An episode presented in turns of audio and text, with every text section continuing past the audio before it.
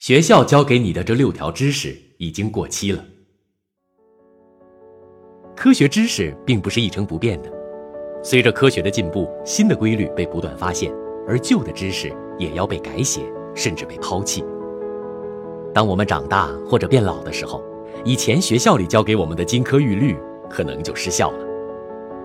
比如在19世纪，巴斯德发现微生物以前，医生在给妈妈们接生小宝宝前是不洗手的。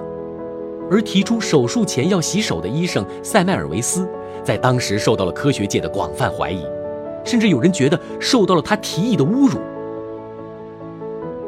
在短短的几十年里，科学界已经有不少旧知识被推翻。以下就是六条已经过时的知识：以前，冥王星是行星；现在，冥王星不是行星。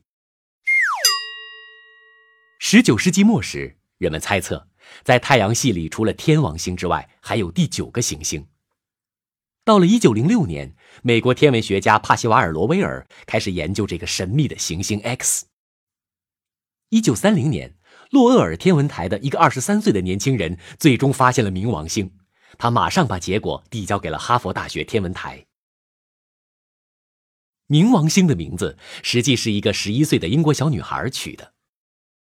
冥王星代表着古罗马神话中的死神，从那时候起，人们就把冥王星当作太阳系的第九大行星。不过，在2003年，天文学家在太阳系中发现了另外一个比冥王星更大的天体，它被命名为系神星，这是希腊神话中不和女神的名字。这个发现让天文学家开始感到不安，他们开始思考划分行星的标准是什么。最终，他们认定，根据大小和所在位置，冥王星称不上是一颗行星，于是它被惨遭降级，成为了一颗矮行星。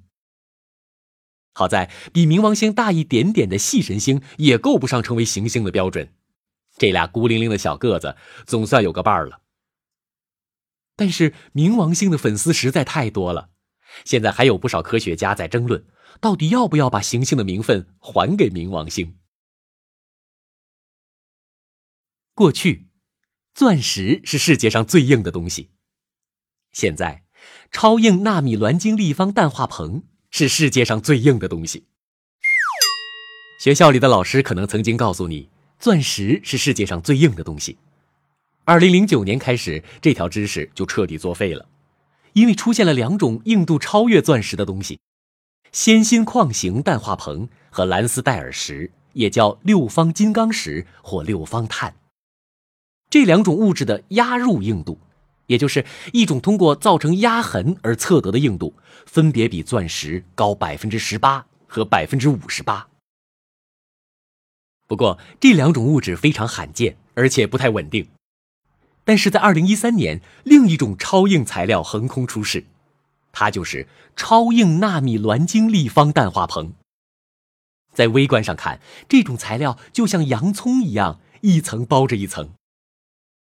以后女孩子们可能不会要钻石戒指，而是要超硬纳米卵晶立方氮化硼戒指当礼物了。过去，埃及金字塔是奴隶盖的，现在，埃及金字塔是雇了埃及的工人们建造的。许多书籍、电影都会宣传，埃及金字塔是一群心不甘情不愿的奴隶建造的。甚至还有人提出，埃及金字塔是以色列的奴隶建造的。实际上，根据耶路撒冷希伯来大学阿米海教授的说法，在埃及金字塔被建造的时候，还没有犹太人呢。最新的考古证据显示，埃及金字塔是埃及的工人们自愿建造的。这些工人们是被雇来干活的，他们可能家境比较穷，但却受到了很大的尊重。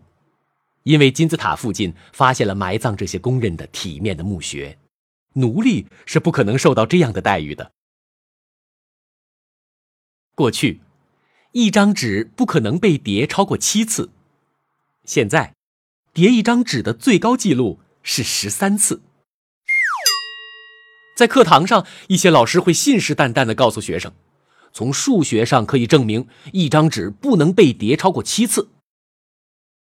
但是，一个来自美国加州的高中生 Brittany Gallivan 可不吃这一套。他和小伙伴买了八十五美金的厕所卷纸，然后把它叠了十一次。在二零零六年的美国数学教师协会年会上，Gallivan 因为这件事受邀发表了演讲。现在他已经从加州大学伯克利分校毕业了，获得了环境科学的学士学位。二零一二年，美国麻省一所高中的学生再次打破了这个记录，他把一张纸折了十三次。过去生物有三界，现在生物可能有八界。学校里的生物老师可能会教你，生物主要分成三界。也就是植物界、动物界、细菌界，有些老师说应该分成五界：动物界、植物界、真菌界、原生生物界与原核生物界。以前啊，古菌被归在原核生物界，因为从外表看，古菌和细菌很像，但它们本质上完全不同，所以后来又出现了古细菌界。还有一些分类系统把真细菌分成两界，或者把假菌界和原生生物区分开来。不管怎么说，三界五界的老课本知识已经过时了。过去，长城是太空中唯一可见的人造建筑物。现在，从太空中可以看到许多人造建筑物。严格的说，许多人并不知道太空中不能看见长城这件事儿，虽然这件事儿让许多中国人感到挺自豪，但不幸的是，这是一起谣言。它从1938年开始广为传播，甚至还有人说从月亮上也能看见长城。2003年，第一个进入太空的中国人杨利伟破除了这个谣言。据美国航空航天局报道，他亲口承认，在太空里他看不到长城。其实，在太空中要看见长城，需要一些特殊条件，比如长城上下了雪。不过，就算看见了也不算什么，因为在太空里还可以看见大城市夜晚的灯火，还有大型桥梁、机场、水坝什么的。那在月亮上能看见长城吗？哼 别说长城了，你只能看见个球。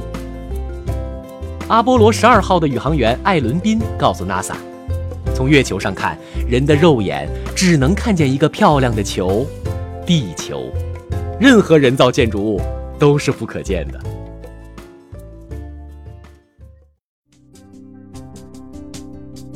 感谢《环球科学》杂志公稿，让孩子听到最前沿的科普知识。